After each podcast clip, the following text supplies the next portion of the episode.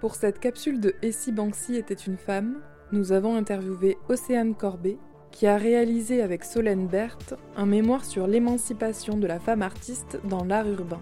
C'est vraiment une nouvelle génération de street artistes. Cette nouvelle génération est vraiment portée par ces femmes. Ce mémoire, rédigé dans le cadre de leur master direction de projet ou établissement culturel à l'Université d'Angers, a permis aux deux étudiantes de constituer une bibliographie conséquente des recherches universitaires sur l'art urbain. Elles y ont mis en avant les parcours des femmes street artistes, mais aussi leur place dans l'art urbain. On a fait pas mal de, recherches bibliographiques.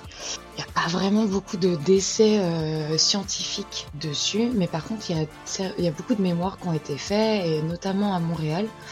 Et en fait, ce qui était intéressant pour nous, c'est qu'en fait, on a beaucoup euh, vu de mémoire qui euh, soit faisait euh, élément de comparaison entre euh, hommes et femmes, qui du coup mettait en perspective un peu des redites et un peu des clichés des fois, et des fois un point de vue assez féministe, ce qui pouvait être un peu dérangeant parce que on pouvait croire qu'il n'y avait pas justement forcément de d'objectivité et, et, du coup on s'est dit bah, est-ce que ce serait pas le moment de parler des femmes d'aujourd'hui mais vraiment juste elles d'elles et de leur statut artistique et en fait euh, de faire un gros point bibliographique euh, sur elles, leur parcours. C'est un peu comme ça que est venu euh, ce mot émancipation.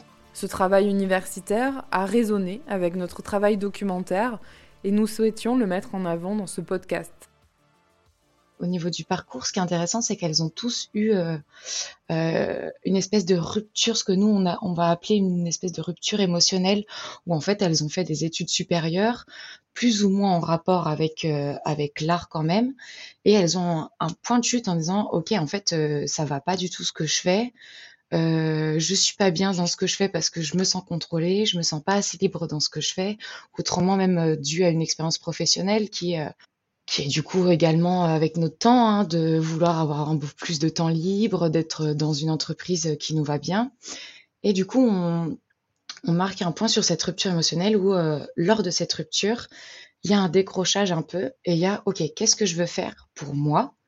Et euh, elle se pose beaucoup cette question. Nous, je pense qu'on l'a entendu sur, sur quasiment toutes nos euh, les femmes artistes qu'on a interrogées. Et du coup, c'était hyper intéressant de savoir, OK, elles se sont posées la question de qu'est-ce que je veux faire pour moi Et en fait, ça a été le dessin. Et du coup, ça a été euh, le dessin, euh, des actions, euh, des actions artistiques. Et au début, c'est vraiment juste pour elle. Sauf que contrairement aux artistes un peu plutôt des années 80, et ben en fait, elles vont pas commencer dans la rue. Elles vont vraiment commencer chez elles.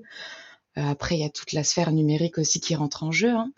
Et, euh, et du coup, c'est un, un peu à l'inverse. Donc, c'était, c'était assez intéressant. Donc, il y a toute une période où c'est, euh, la création de son statut artistique. Elles commencent à s'assumer et elles vont euh, soit commencer par faire des marchés euh, de créateurs ou aller voir des petites galeries. Et, euh, et petit à petit, elles se créent un petit réseau. Alors, au début, ce qui est assez drôle, c'est que c'est un réseau un peu distancié réellement du monde de l'art urbain parce qu'on passe quand même sur des trucs très formels avec euh, les institutions, euh, les, enfin, ouais, très institutionnels. Et en fait, c'est après, on voit une autre point de chute où elles veulent aller plus loin dans ce qu'elles font. Elles trouvent qu'il n'y a pas assez de rebondissement et c'est, on a des discours comme, euh, comme quoi les marchés des créateurs, c'est pas du tout le public qu'elles souhaitent avoir. Euh, aux galeries, il y a un aspect qui est assez monétaire et du coup, il n'y a pas le contact directement avec le public.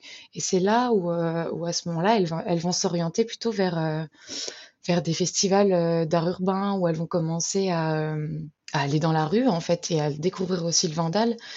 Et, et du coup, on en vient dans la finalité à, à cet apogée un peu professionnel et personnel où elles jonglent entre le milieu formel et informel justement, donc entre les institutions et, euh, et un peu euh, euh, comme bah, le Vandal ou, ou les, petits, les petits événements organisés par, un, par une communauté ou un collectif de street art. Extrait choisi du mémoire. Depuis 3 à 5 ans, on observe dans les rues, les événements culturels et sur les réseaux sociaux l'émergence d'une nouvelle génération d'artistes féminines dans l'art urbain. D'après nos entretiens et certaines sources d'interviews, ces femmes auraient entre 25 et 35 ans et ont tout un parcours relatant des mœurs d'aujourd'hui. On entend ici le fait qu'elles répondent à de nouvelles perspectives de vie, basées sur un rapport au travail, aux loisirs, aux émotions et à l'art bien différents des années 80. Leur parcours scolaire et leur début professionnel ne sont pas directement liés à l'art conventionnel, c'est-à-dire à, l'art académique adoptant un point de vue de dominant, ni même à la culture de la rue, du graffiti. Ces artistes sont dans un entre-deux.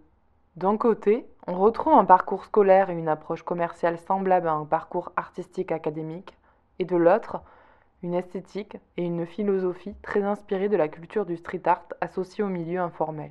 L'action en vandale, pour certaines, c'était vraiment euh, bon, il faut que j'ai besoin de besoin de renouveau, euh, il faut que je me dépasse euh, et contrairement à ce qu'on pouvait penser, bah en fait, elles y vont toutes seules quoi. Au début, on avait cette hypothèse de dire, bah en fait, elles commencent certainement via des collectifs ou, ou elles essaient d'y aller entre amis. Et en fait, pour beaucoup d'entre elles, ben, elles se disent, bah non, en fait, c'est un peu mon parcours à moi, c'est un peu mon petit défi à moi, et, euh, et du coup, vas-y, euh, j'y vais.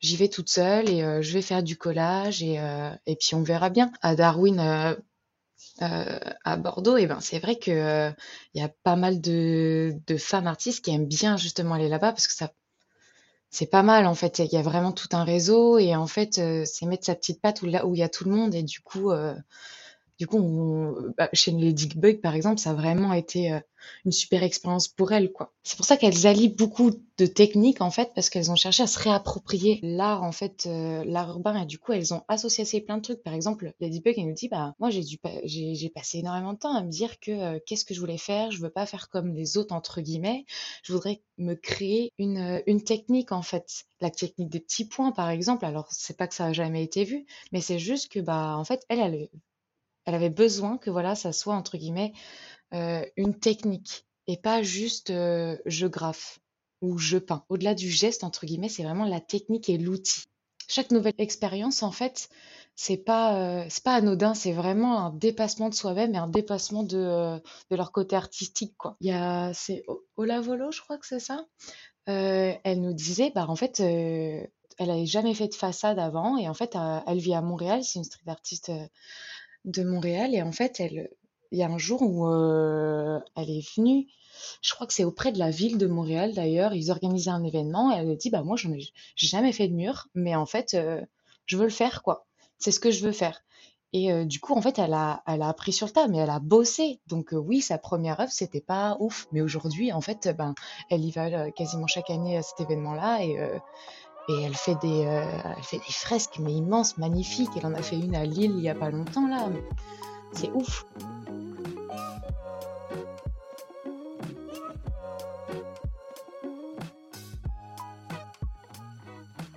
En fait, cette nouvelle génération, elle veut pouvoir vivre justement de, de, de cet art et du coup, elles ont, entre guillemets, pas le choix. Après, elles trouvent quand même de, elle trouve de magnifiques opportunités parce que entre euh, travailler pour une galerie, travailler pour un professionnel que tu ne choisis pas, euh, face à justement, euh, parce qu'au début c'est un peu ça, au début elles n'ont pas l'opportunité de dire bah en fait je refuse ce projet parce que je dois le faire dans une entreprise que j'aime pas. Bah, au début tu peux pas être forcément très sélectif. Et petit à petit, en fait, bah, en fait, elle commence à, s'assumer, à dire, bah, à refuser des projets, à dire, OK, en fait, c'est vers ce type de projet que je vais me diriger. Et elles essaient de mettre un sens à tout ce qu'elles font. Et, euh, et, justement, transformer un peu cet aspect monétaire en mode, euh, je mets quand même un sens à, mes projets et, euh, et je vais pas chez, euh, chez n'importe quel professionnel quand je vais faire une fresque ou, euh, ou je le fais pas chez n'importe qui non plus on parle d'un gros sujet qui est de la réappropriation et de l'institutionnalisation de l'art urbain. Donc après, il y a un équilibre à avoir et puis elles font avec leur temps, quoi. Et je pense que justement, ces femmes artistes, elles ont vraiment un rôle à jouer dedans. Elles ont vraiment, parce que justement, celles qui en jouissent le plus, parce que les anciens, bah justement, il y a toujours un peu la critique de de, de, l'institutionnalisation et, et, de l'autre, et eh ben euh, il y a des nouvelles qui sont là en mode bah ouais, mais il faut savoir aussi en profiter pour pouvoir rendre l'art accessible. Et c'est euh, rendre euh, cet art accessible, c'est des termes qu'on a vraiment entendus aussi chez ces femmes en disant bah voilà moi travailler avec des mairies ça me permettait de aller au contact des enfants parce que du coup il y a des ateliers qui sont qui sont organisés avec des écoles et du coup de transmettre et, euh, et ça permet de donner euh, d'aller dans des quartiers, euh, de redynamiser aussi des quartiers et du coup il y a y a plein de sujets. Enfin, on pourrait partir loin, hein, mais du coup, je trouve que ces femmes artistes, elles ont vraiment un rôle dans justement cette, cette réappropriation et cette institutionnalisation de l'art, mais pas forcément négativement, quoi. Extrait choisi du mémoire. La démocratisation de l'art urbain et l'accessibilité aux écoles d'art par les femmes amènent ces jeunes artistes vers un parcours au départ plus individuel. La revue Femmes au pluriel démontre au travers d'entretiens que des discriminations et difficultés persistent dans le monde des beaux-arts ou dans l'étude supérieure de l'art. De jeunes artistes témoignent alors toute la difficulté de devoir se justifier face à leur travail plus que ses homologues masculins. D'autant plus qu'une grande majorité des enseignants aux beaux-arts sont des hommes âgés d'une cinquantaine d'années. Ainsi, l'écart générationnel accentue les traitements souvent très genrés. Une étude de l'enseignement supérieur et de la recherche montre d'ailleurs qu'environ 24% des femmes contre 76% des hommes atteignent le statut de professeur ou directrice des écoles de l'enseignement supérieur. Face à ces conditions, en ajoutant à cela une forte compétitivité imposée aux élèves par l'école, les femmes sont confrontées à elles-mêmes dès le début. C'est dans ces conditions qu'elles se créent un univers artistique en parallèle à leur étude. Fortement contraintes et limitées par l'enseignement supérieur, elles sont nombreuses à revendiquer un aspect plus libre et plus personnel, et donc à dévier leur parcours. Elles cherchent, par la suite, à montrer leurs travaux personnels, à les confronter à la réalité. Même si la réalisation et la création artistique ont pour but premier la satisfaction et le bonheur personnel, ces femmes, influencées et encouragées par les réseaux sociaux, finissent par partager leurs œuvres. Les artistes, des fois, elles, euh, il y a tout un côté où en fait elles en ont marre d'être invitées juste parce que euh, bah, ce sont, enfin c'est une femme quoi. Et du coup, c'est là où le sujet, il est aussi encore un peu délicat. À la fois, il y en a marre du euh, on va pas inviter des femmes pour euh, inviter des femmes, et de l'autre, euh, il y en a un peu marre de dire bah écoutez, on fait un événement entièrement, entièrement avec des femmes, du coup, on vous invite. Bah ouais, mais sinon, mon travail, ça vous plaît ou ça se passe comment? Et du coup, il faut vraiment trouver, enfin, c'est hyper, hyper compliqué parce que, enfin, pour ces femmes et pour les organisateurs, de trouver un peu le juste milieu parce qu'aujourd'hui, je pense que justement, on peut plus vraiment parler en tout cas, nous, c'est ce qu'on a cherché à, dire, c'est que arrêtons de parler des inégalités et parlons juste d'elles-mêmes. Mais du coup, parce qu'on est encore dans cet entre-deux, et eh ben, euh, il y a cette ambiguïté de, euh, position euh, de chacun et de chacune, quoi. C'est pas évident. elles ont une perspective de défi dans tout ce qu'elles font Genre, c'est quand même assez incroyable. Je veux dire, elles sont partout. Elles peuvent quasiment, elles peuvent faire plein de choses. Genre, euh, elles ont des capacités de ouf. Et aujourd'hui, peu importe le projet que tu vas leur, euh, leur proposer, elles sont, elles sont partantes, quoi. Et que ça soit des murs, des, enfin, des objets ou autre. Enfin, je, moi, je trouve que c'est ça qui est vraiment ouf chez ces femmes, c'est qu'elles ont une diversité et un savoir, euh, et la pratique. Il leur manque juste, enfin, il leur manque juste plus d'opportunités, justement pour qu'elles euh, qu'elles pratiquent, qu'elles ont des pratiques hyper diverses, quoi. Si je devais résumer, il y a une émancipation, et en fait, il y a une émancipation euh, qui se crée autour de justement ce flou entre informel et formel. Parce qu'il y a une émancipation de l'origine de la culture de l'art urbain, et du coup, euh, qui avant était très masculin. Et de l'autre côté, il y a une émancipation des institutions parce que parce qu'elles sont hyper libres et que vu qu'elles s'assument artistiquement parlant, eh ben, elles ont le loisir de pouvoir choisir. Et du coup, l'émancipation, il est vraiment global. Euh, il se fait vraiment par leur, euh, leur statut personnel et professionnel parce qu'elles l'ont approfondi. Et c'était vraiment intéressant justement de conclure là-dessus en disant que, ouais, en fait, l'émancipation, c'est pas juste l'émancipation de l'art urbain, enfin du street art face, euh, face à ces inégalités qu'il pouvait avoir avant. Ça va au-delà de, au-delà du genre en fait. C'est vraiment l'émancipation artistique. Je me suis créé mon propre, euh, mon propre art et, euh, et je vais où j'ai envie d'aller. Et du coup, elle s'émancipe de tout code en fait. C'est, c'est impressionnant justement. Elle se crée, elle se crée un, nouvel univers et voilà. Je pensais comme ça que je le résumerais. Pour finir, nous avons demandé à Océane et si Banksy était une femme, ça changerait quoi? Moi, je pense qu'aujourd'hui, ça changerait pas grand-chose. Euh, en tout cas, pour, euh, euh, les femmes d'aujourd'hui, ça ne changerait pas. parce que justement, elles commencent à en avoir un peu marre de, se valoriser pour leur genre et que la revendication d'aujourd'hui c'est je suis une artiste et j'ai ces compétences là et du coup, du coup, ça changerait pas pour ces femmes-là. Après, je pense que ça mettrait une bonne claque à, certains street artistes, euh, enfin aux anciens, ouais.